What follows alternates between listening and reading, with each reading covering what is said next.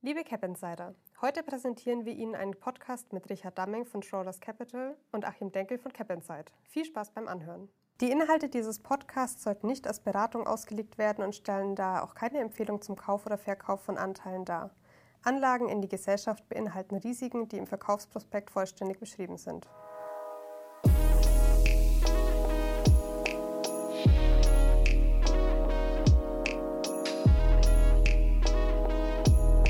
Liebe Cap Insider, herzlich willkommen heute zum Podcast mit Richard Damming, Head of Private Equity Investments Europe von Schroders Kapital. Hallo Richard Damming. Hallo, guten Tag.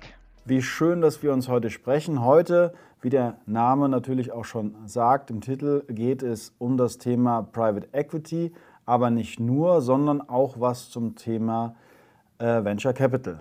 Wir reden natürlich jetzt auch mit Head of Private Equity von Schroders Kapital. Schroders bekannt äh, vornehmlich von ähm, liquiden Investment, Investmentprodukten. Heute geht es um das Thema LTIF. Aber vielleicht stellen wir erst das Thema Schroders oder Schroders Kapital, äh, Capital ein bisschen vor. Der Einfachheit halber haben wir uns darauf geeinigt, dass wir uns heute beim Vornamen ansprechen. Richard, willst du ein bisschen was zu Schroders erzählen, um den Zuhörern einen kurzen, äh, einen kurzen Überblick zu geben? Ganz klar, mache ich gerne. Ähm, Schroders ist ein Vermögensverwalter äh, mit Sitz in England, ähm, ist weltweit tätig und hat Investmentstrategien äh, in liquiden Märkten, äh, wie im Equity-Bereich oder im, Fixed-Income-Bereich. Aber wir haben auch Schroders Capital und Schroders Capital fokussiert sich auf äh, illiquide Strategien, also Alternativanlagen wie Private Equity, Real Estate, Infrastruktur, äh, ILS und so weiter. Schroders insgesamt verwaltet äh, ungefähr 760 Milliarden Dollar, wenn ich mich nicht tausche, und äh, davon ist äh, fast 100 ist in Schroders Capital, also also in diese Privatmarktstrategien. Das wächst äh, wegen Nachfrage von äh, unseren Investoren äh, und auch ähm, weil diese als Segmenten sowieso am Wachsen sind. Und deshalb auch heute das Thema LTIF, weil wir innerhalb von diesen Privatmarktanlagen jetzt auch Zugang stellen äh, willen für ähm, kleineren Anleger und äh, das sogenannte Thema Demokratisierung von, von Private Assets äh, ist auch ein, ein Wachstumsmarkt, wo Schroders stark aufsetzt äh, mit semi-liquiden Produkten, aber auch LTIFs. Von dem her sind wir tätig in allen Märkten für institutionelle Anleger, aber auch für kleineren äh, privaten Anleger. Wunderbar, vielen Dank fürs Intro. Bevor wir generell zu oder ganz speziell auf, auf dich zu kommen, vielleicht zu dem Thema Private Equity für die Zuhörer, die sich jetzt fragen, Private Equity, Venture Capital, wo ist so ein bisschen der Unterschied? Vielleicht äh, kreisen wir einmal ganz kurz ein grober Unterschied zwischen dem Thema Venture Capital und Private Equity, Richard? Wo könnte man da die, die, die harte Linie ziehen? Ja, Venture Capital ist ja im Grunde genommen äh, das Finanzieren von Star, sogenannten Startups, also Neufirmen, die neu gegründet sind. Äh, also Early Stage Venture Capital sind wirklich Ideen, die man mitfinanziert. Äh, es ist eine Idee von einem Unternehmen und die wollen das umsetzen und dann finanziert man äh, wirklich den Startup vom Unternehmen. Dann hat es Late Stage Venture Capital, äh, das sind dann eigentlich schon Firmen, die, die schnell am Wachsen sind. Äh, da gibt es eigentlich kein Produktrisiko mehr sozusagen, aber die, die Firmen machen immer noch starke Verluste, sind noch nicht äh, orientiert auf Gewinne. Im Private Equity geht es doch vor allem darum, in profitablen Unternehmens investieren, äh, grundsätzlich ähm, gute Margen, äh, auch gutes Wachstum, vielleicht nicht so starkes Wachstum wie im Venture Capital Bereich, aber es sind grundsätzlich zukunftsorientierte Firmen, gutes Wachstum zeigen und profitabel sind. Dann gibt es auch noch ein, ein, ein, ein, ein Segment, äh, was Growth Capital heißt. Äh, das ist so äh, zwischen Venture Capital und Private Equity das sind eben auch stark wachsende Unternehmen. Die sind eigentlich am Punkt gelandet, dass sie den Switch machen von verlustgebend auf profitabel sein und werden sich äh, in der Zukunft mehr auf die Profitabilität orientieren. Und das ist dann eigentlich schon Teil vom, vom Private Equity Buyout-Markt, so wie man das nennt. Ähm, und und äh, der Unterschied ist ja eigentlich grundsätzlich, wo geht das Geld hin? Also im Venture Capital geht das das Geld in die Firma rein und werden neue Aktien ausgegeben, damit eben das Geld in die Firma reinfließt und Wachstum finanziert wird. Im Buyout-Geschäft, wie, wie das englische Wort Buyout auch, auch, was das auch bedeutet, kaufe ich existierenden Aktien ab von jemandem und nur der Besitz wechselt sich und äh, es gibt kein neues Geld, was in die Firma reingeht. Bei Growth Capital kann es eine Mischung sein. Es ist sehr oft eine Mischung aus Buyout, also gewisse, gewisse Frühinvestoren steigen aus, suchen Liquidität und verkaufen ihre Aktien, aber gleichzeitig gibt es auch noch wieder eine Kapitalerhöhung, weil es auch immer noch Wachstum gibt, was man finanzieren muss. Das sind so die, die Unterschiede zwischen Venture Growth und Buyout. Die Bedeutung am, am Private Equity Markt, auch in Deutschland, hat ja seit äh, Jahren zugenommen. Wenn man den Statistiken Glauben schenkt, ist das Dealvolumen bei ähm, 6,5 Milliarden im Jahr 2022 allein in Deutschland gewesen. Das war der Höchststand aller Jahre zuvor. Und europaweit ist ja das Thema Private Equity bis 2022 sehr, sehr interessant und auch äh, immer noch äh, total en vogue. Auch letztes Jahr wurden ja sehr viele Deals gesucht. Aktuellen Zahlen zum Jahr 2023 liegen jetzt nicht vor. Vornehmlich waren es nicht, war es nicht die Allgemeinheit, die da in Private Equity in, äh, investiert hat, nicht wahr? Ja, genau. Also die, die also Private Equity ist vor allem eine, eine Assetklasse, die von institutionellen Anlegern äh, gesucht wird als Diversifizierung gegenüber den, den, den Public Equity Teil im Portfolio. Die institutionellen Anleger haben ihre Beteiligung im Private Equity erhöht über die Jahre hinaus. Äh, das war auch sehr stark der Fall das äh, letzte Jahrzehnt, weil die Zinsen waren tief, äh, man hat Renditen gesucht und eben die Privatmärkten haben diese extra Renditen geliefert.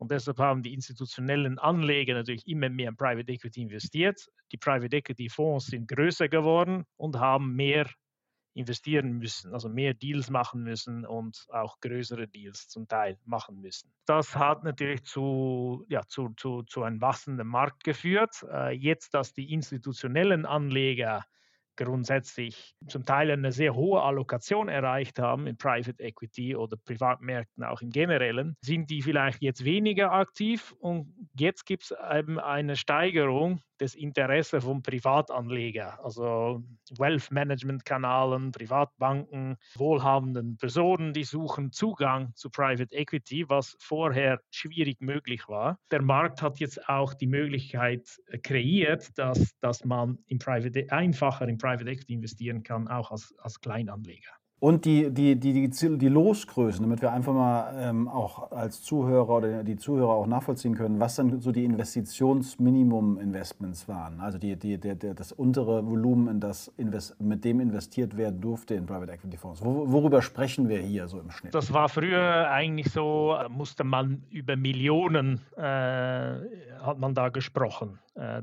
damit das überhaupt zugänglich war. Äh, das hatte natürlich auch zu tun mit, äh, mit dem Aufwand, was es an administrativen Aufwand gibt, äh, einen Investor in einem Fonds reinzukriegen.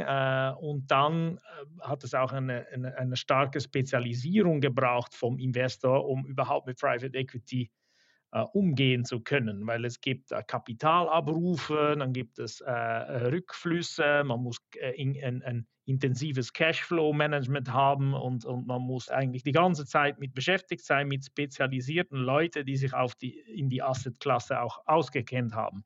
Und deshalb war eigentlich das nur zugänglich äh, ab Millionenbeträge. Ähm, also ich sage mal 5 Millionen. Das war natürlich unterschiedlich je nach, nach Fonds, je nach Geografie.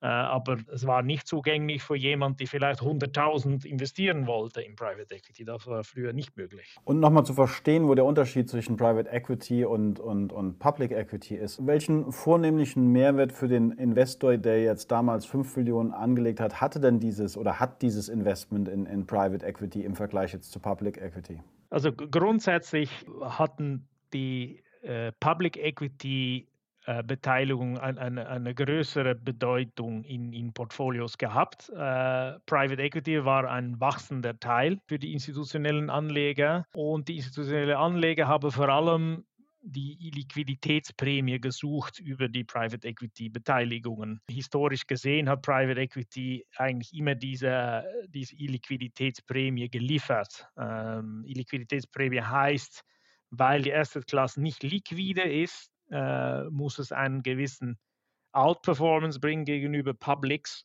Und das hat dann ein, eine, ein, ja, einen, einen Benefit gehabt für, für, für den Investor. Äh, und entsprechend hat man das im Portfolio eingebaut, aber mit kleiner Allokation gegenüber Public Equity.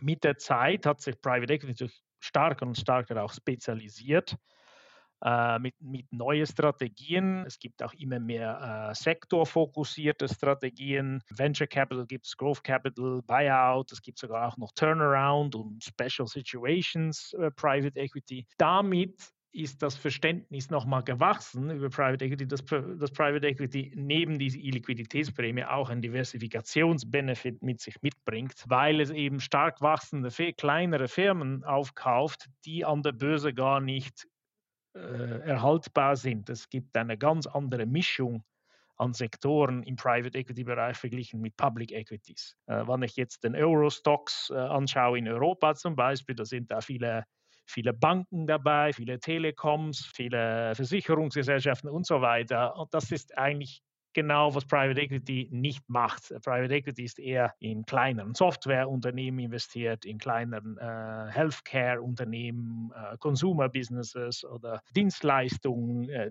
Sachen, die an der Börse gar nicht äh, verfügbar sind. Diese Hürde, 5 Millionen zu investieren, nur als Nebeninvestment, ist ja für, für den, den äh, durchschnittlichen äh, Anleger ja gar nicht möglich. Gibt es jetzt ein neues Vehikel und das ähm, ist, was heißt so neu ist es jetzt nicht, aber das ist der LTIF. Und dieser LTIF, der soll jetzt in die für, für den ähm, Investor, für den, für, den, für den bürgerlichen Investor ermöglichen, dass man auch in diese Private Equity Investments investieren kann. Das ist korrekt. Genau, genau. Das, das LTIF ist ein uh, European Long-Term Investment Fund ist spezifisch in Europa vorgesehen, um auch äh, das Ersparte von, von, von Kleininvestoren in Private Equity äh, fließen zu lassen. Einerseits, weil die Kleininvestoren wollen Private Equity, es gibt ein, ein, eine hohe Nachfrage, äh, weil die Renditen gut sind. Aber es ist schwierig zugänglich. Äh, dann, äh, und zweitens, die EU hat gerne, dass das investierte Geld von Kleinanlegern auch in dieses Wachstumbereichen investiert werden, wo es gutes Wachstum gibt, gute Firmen gibt, die auch die Wirtschaft von Europa stützen und, und wachsen lassen. Äh, und deshalb gab es die diese neue Regeln, die den LT vorgesehen haben, äh, um das zu ermöglichen. Jetzt gibt es den ja schon lange, also schon länger, ich glaube schon, äh, äh korrigiere mich bitte, Richard, aber ich glaube, zwei, zwei Jahre ist er auf jeden Fall schon am Markt. Kommt jetzt äh, durch eine neue Regulierungsform jetzt wieder mehr in Vorschein. Heißt, was bedeutet das für den Endanleger? Mit welchem Betrag kann er dann in Zukunft auch in solche interessanten äh, Themen investieren, die du eben geschildert hast? Also ist er dann auch irgendwie Mindestinvestment 100.000 Euro oder 10.000 Euro oder kann ich dann tatsächlich wie in einem Fonds in, in äh, solche Themen investieren? Ja, also grundsätzlich gibt es da äh, sehr kleine äh, Minimuminvestierungen. Also ich kann das Beispiel bei uns nennen, ist es ab 10.000 Euro. Es gibt gewisse Ältere sind ab 10.000, es gibt auch gewisse ab 25.000 Euro aber wirklich zugänglich. Äh, und äh, man geht davon aus natürlich, dass jemand nicht mehr als 10 Prozent vom Vermögen in einem Produkt steckt. Das heißt, grundsätzlich ist es für jemand mit einem Vermögen von 100.000 aufwärts möglich, 10.000 in Private Equity zu investieren über den LTIF. Die Handelbarkeit, auf welchen Stationen findet man denn diese, diese Möglichkeiten? Also auf den gängigen Plattformen kann man dann äh, die entsprechenden LTIFs zeichnen, sodass man auch, sodass man auch als Endleger da drauf gehen kann. Wie ist es denn mit dem De-Investment, also dass ich mich wieder, dass ich wieder verkaufen kann? Bin ich da an Restriktionen mit dem LTIF gebunden als, als Anleger, der jetzt 10.000 Euro investiert hat? Der LTIF ist eigentlich ein typischer Private Equity Fonds. Äh, das heißt, es ist ein sogenanntes Closed-Ended Fund. Ähm, das heißt, es ist nicht open-ended. Man kann nicht jederzeit einsteigen und dann jederzeit wieder aussteigen. Es ist, weil es ist nicht liquide. Das heißt, man investiert und dann muss man warten, dass dann unterliegend alles wieder verkauft wird und dann gibt es die Rückflüsse. Und da muss man entsprechend Geduld haben und warten. Ich kann jetzt bei uns das, das Beispiel von unserem Produkt nehmen. Dann zahlt der Investor die 10.000 auf einmal ein und dann ist der Term, der sogenannte Laufzeit vom Fonds, ist acht Jahre. Und dann kann man noch zwei Jahre verlängern, falls noch etwas vorhanden wäre im Fonds. Aber grundsätzlich geht man davon aus, in acht Jahren sollte alles investiert sein und auch alles wieder deinvestiert sein. Und da soll man alles inklusive Rendite zurückbekommen haben. Aber ich investiere meine 10, 20, 50.000 Euro, je nachdem, welche Losgröße dann tatsächlich gefragt ist, so wie ein Produkt. Das heißt, ich bekomme zwar Informationen dann als Anleger, Mitspracherechte oder Stimm oder, oder irgendwelche Stimmrechte, ähm, sind jetzt nicht mir als Anleger damit übertragen. Ich bin, ich bin praktisch beteiligt an einer äh, mit meinem Geld und partizipiere an Gewinnen, aber habe keine variablen Stimmrechte oder kommen die denn auch dazu? Genau, es ist, es ist ja, es ist ein Fonds und äh, es wird reguliert. Es gibt äh, Dokumentation dazu, was genau erklärt, äh, was das Ziel vom Fonds ist und was, äh, was der Fonds äh, machen soll. Es gibt ja eine Strategie und die Strategie muss eingehalten werden und das ist, äh, das ist verträglich abgestimmt. Aber grundsätzlich zeichnet man dann das und dann ja, wartet man halt. Es gibt da keine regelmäßig, also man wird genau informiert über den Fonds, was für Investments sind da drin, äh, welche Firmen sind das, ESG-Daten über diese Firmen, äh, also was machen die dann bezüglich äh, Umwelt, was, was ist denn den, den, den insgesamten Carbon Footprint vom Portfolio und so weiter. Also die Information bekommt man alles aber man hat sonst keinen Einfluss auf was gemacht wird im Fonds. Weil die Strategie ist voraus bestimmt und entweder gefällt das oder nicht. Die LTIFs, die jetzt äh, Schroders anbietet, fangen wir mit, mit dem Thema Europa einfach mal an. Äh, welche welche äh, unterschiedlichen Anlageklassen bietet jetzt Schroder Schroders ähm, äh, im, im Bereich LTIF an? Ja, wir haben jetzt das, das erste LTIF, was wir jetzt lanciert haben, ist Private Equity fokussiert. Wir haben die Idee, dass wir jedes Jahr einen LTIF im Markt haben werden. Und das kann auch äh, etwas anderes im, im Bereich äh, Private Market sein. Also wir können auch einen infrastrukturfokussierten LTIF lancieren, Real Estate fokussiert. Äh, das ist auch genau in der äh, Regulierung vom LT vorgesehen, dass all diese illiquide Assetklassen grundsätzlich geeignet sind für, für einen LTIF. Äh, mit Private Debt kann man auch machen. Wir haben jetzt erst im Private Equity lanciert, weil wir einen gut, sehr starken Track Record haben im Private Equity. Man kennt uns gut wegen Private Equity.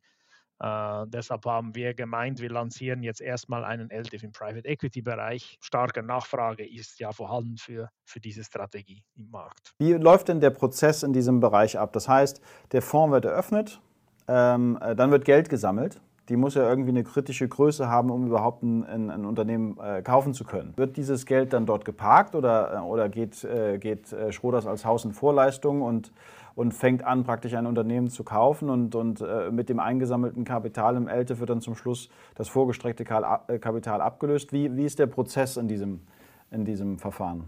Genau, es gibt eine, eine, eine, eine Geldsammlungszeit, wo man das Geld einsammelt. Das Cash, was im Fonds kommt, wird in Money Market Instruments investiert, damit es ein wenig Zins verdient. Und dann, wenn wir, sobald wir dann Investitionen anfangen zu machen, wird das Geld benutzt, um die Investition unterliegend zu machen. Es gibt dann eine Investment, sogenannte Investmentperiode von zwei Jahren, wo wir das Ziel haben, eben das Geld, was wir einsammeln, in zwei Jahren vollständig zu investieren. Und diese Einsammlungszeit äh, läuft dann, dann ab. Äh, bei uns, bei unserem Fall, wir haben jetzt gerade lanciert und dann können wir einsammeln bis März nächstes Jahr. Wir können das noch äh, höchstens verlängern auf Juni und dann ist irgendwann fertig, dann haben wir eingesammelt und dann wissen wir ganz genau, was wir investieren müssen. Aber wir können schon vorher investieren, wann wir gute Transaktionen finden und, und äh, eine, eine kritische Masse erreicht haben. Das heißt, äh, äh, vorher investieren, in dem Fall wird dann höchstwahrscheinlich mitgekauft oder ist, ist äh, dann der, der Elte von Schroders der Hauptakquisiteur in einem solchen Deal? Nein, der LTIF investiert grundsätzlich parallel zu anderen Schroders Capital Private Equity Fonds. Also man bekommt wirklich äh, die gleiche Qualität, die unsere institutionellen Anleger bekommen. Also wir investieren äh, auch unseren Europe Direct 3 Fonds zum Beispiel. Das ist ein europäisch orientierter Co-Investment-Fonds, fokussiert auf die gleiche Transaktion, die für das LTIF auch äh, in Fragen kommen. Dann bekommt der LTIF einfach auch eine Allokation an diese Transaktionen zusammen mit den anderen Vehicle. Das heißt also im Zuge dessen, dass das Kapital gesammelt wird, aber vielleicht vielleicht ist das LTIF noch nicht ausplatziert, kann schon das erste Kapital tatsächlich investiert werden. Noch weiteres Kapital wird gesammelt, das dann weiter äh, investiert wird und dann äh, im Co-Investment dann mit den, den, äh, den äh, institutionellen Investoren in dem Fall. Ist das korrekt? Genau, genau, ja. Die Typisierung dieses, die, dieser Anlage im Private Equity ist es ja, oder in den meisten Fonds ist es jedenfalls so, äh, dass man Aus, Auszahlungen bekommt. Je nachdem, wie das Jahr eines Unternehmens gelaufen ist. Manchmal werden auch Abverkäufe getätigt. Ähm, ist es hier auch so, dass ich dann als Endinvestor oder als Re äh, vermeintlicher Retail-Wholesale-Investor oder Vermögensverwalter einer, einer, äh, von Kunden den Kunden zusichern kann, dass man im Laufe der Zeit Rückzahlungen erhält? Oder ist das gar nicht vorgesehen, dass man erst dann am Ende der Laufzeit praktisch sein Kapital zu einem gewissen Return zurückbekommt? Nein, doch, es gibt, es gibt schon vorher Rückflüsse. Also grundsätzlich, wann wir äh, unterliegend im Fonds äh, Firmen verkaufen, dann können wir auch äh, Rückflüsse an den Investoren äh, tätigen.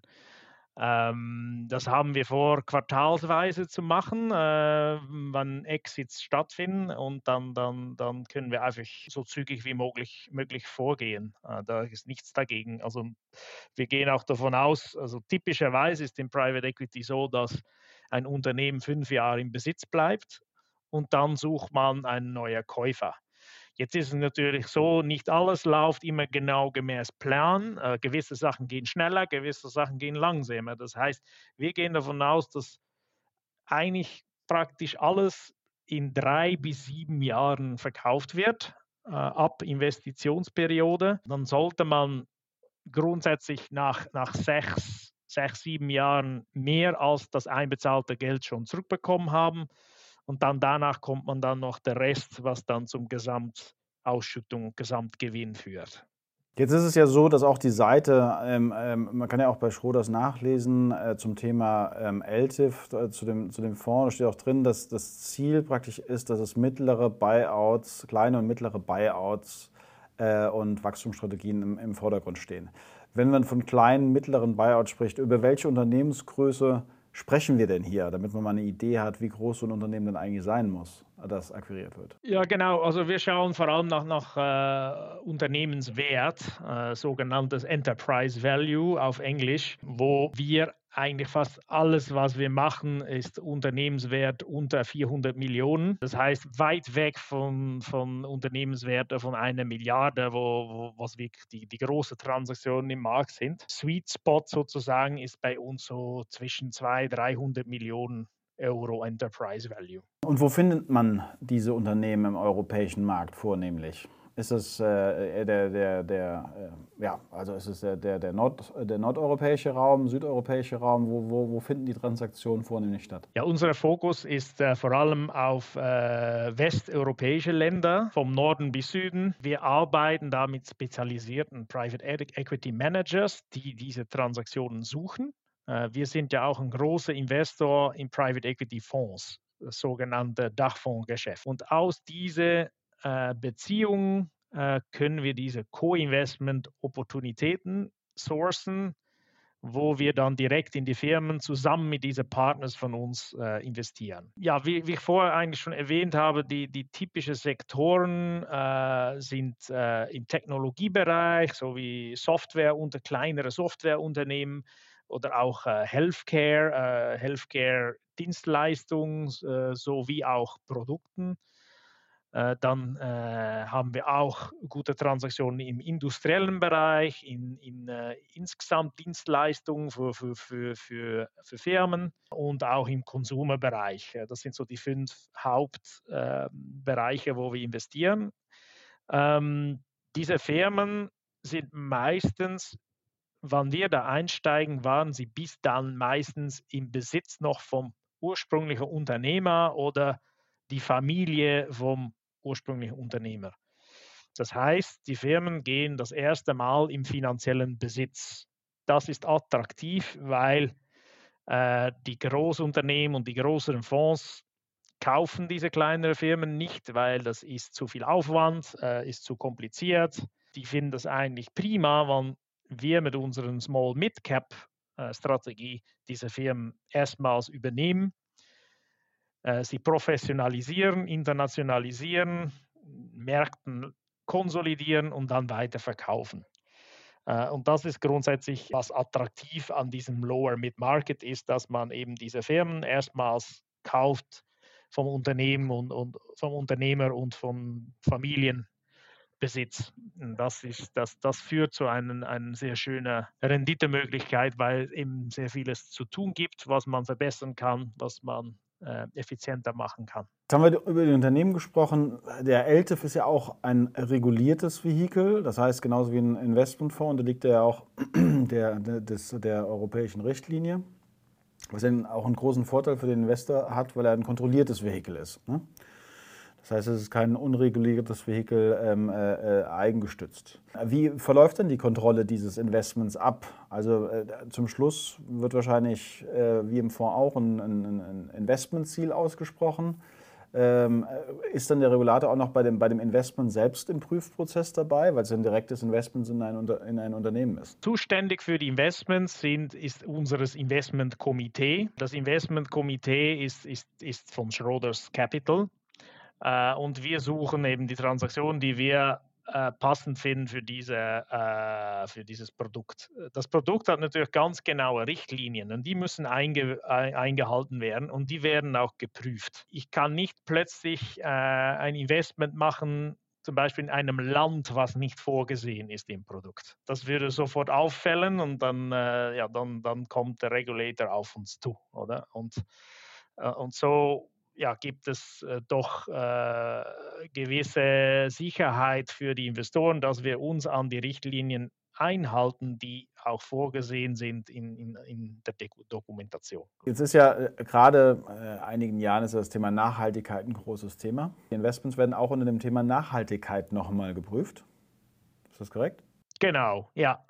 Also das Produkt ist Artikel 8 unter SFDR, äh, Sustainable Finance Directive Regulation. Das heißt, wir haben äh, eine, eine Prüfung auf ES und G-Kriterien für jedes Investment und, es, und auch ein Minimum Scoring, was das Investment erreichen muss. Und dann rapportieren wir auch über gewisse Daten im Portfolio auf ES und G-Ebene und äh, das wird dann auch veröffentlicht an unsere Investoren. Zusätzlich haben wir hier noch äh, im Produkt auch eine Beimischung von 15% Sustainable Investments. Das heißt, da müssen wir auch wirklich äh, ein gewisses Impact nachweisen. Äh, das heißt, wenn ich in ein Investment investiere und ich sage, ähm, diese diese Firma tragt bei, dass man CO2-Ausstoß vermindert, dann muss ich das auch messen können und auch über das rapportieren können. Äh, das heißt also 15 Prozent von allen Investitionen in unserem LTIF werden äh, zusätzlich zu normalen ESG-Kriterien auch noch geprüft auf Impact-Potenzial und da müssen wir das Impact auch nachweisen. Last but not least besteht natürlich die Frage als nicht Private Equity Investor bislang und neu hinzugekommenen Private Equity Investoren äh, mit, mit Investmentfonds hat man, hat man eine gewisse Erfahrung, an, an was man erwarten kann. Äh, Risiko und, und Rendite sind auf jeden Fall da, äh, gehen ja Hand in Hand. Private Equity Investments, was ganz allgemein gesprochen und ohne da auf irgendeinen Fonds zu zielen, in welcher Range von Rendite bewegt man sich im Bereich von Private Equity auf eine Laufzeit gesprochen, die ja nicht unterschritten werden kann, im Prinzip von den ähm, acht Jahren, die man dann vor sich hat im in Investments? Auf, auf, was steuert man hin? Was versucht man zu erreichen?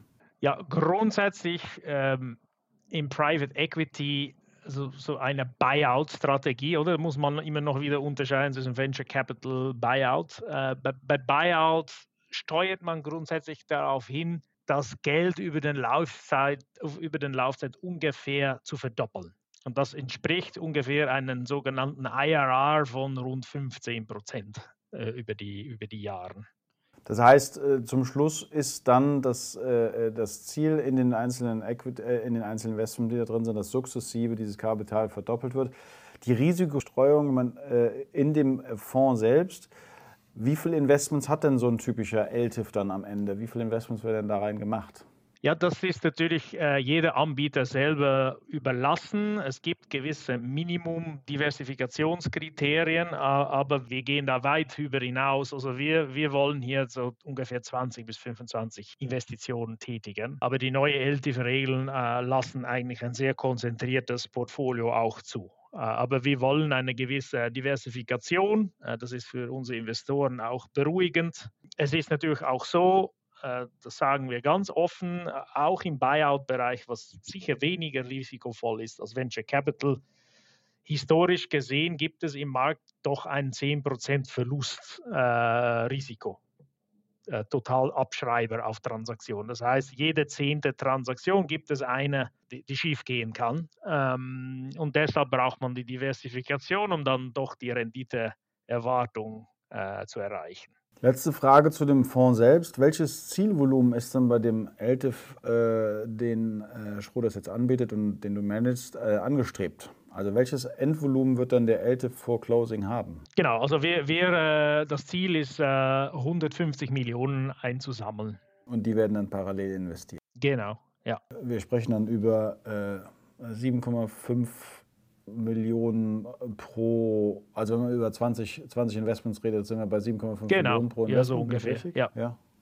Okay, okay, das kann mal mehr, das kann mal weniger sein, nehme ich an, dass es dann wahrscheinlich so eine Range zwischen 5 und 10 hat, oder? Genau, ja, das ist so. Das ist, das ist je nach Transaktion kann das, kann das leicht unterschiedlich sein. Äh, das hat mit Transaktionsdynamik zu tun. Es gibt ja auch sogenannte Buy-and-Build-Cases, äh, wo man Märkten konsolidiert. Es kann ja sein, dass ein gewisser Transaktion mehr Equity braucht, weil wir eben noch, noch eine Firma dazu kaufen. Das heißt, auch wenn ich ab Tag 1 7,5 Millionen planen, kann es natürlich sein, dass das noch steigt auf, auf 10. Aber das ist dann meistens der Fall bei einer Transaktion so, die auch schon gut läuft. Vielen, vielen Dank für die vielen Auskünfte. Und ich glaube, wir haben äh, sehr viel erfahren über das Thema LTIF ähm, und über das Thema Private Equity. Wir sind jetzt so circa eine Dreiviertelstunde dran. Das heißt, ähm, vielleicht können wir das sogar fortsetzen demnächst. Ich bedanke mich auf jeden Fall für diesen ausführlichen Austausch und äh, bin ganz gespannt und werde wahrscheinlich somit selbst zum Investor des neuen LTIFs von Schrodev. Vielen Dank für die vielen Auskünfte. Hat mich gefreut, das Gespräch. Vielen Dank. Thema Private Equity ist, äh, ist und bleibt spannend. Es ist wirklich äh, die Realwirtschaft, äh, wo man da einsteigt und hat sicher einen Platz in, in jedes Portfolio. Davon bin ich überzeugt. Vielen Dank und dann weiterhin viel Erfolg. Danke, Ihnen auch. Wo kann man den Strohders LTIF kaufen? Aktuell ist das Produkt bei folgenden Fondsplattformen kaufbar. DWP, Fonds Depotbank, eBase, DAB BNP Paribas, Atrax.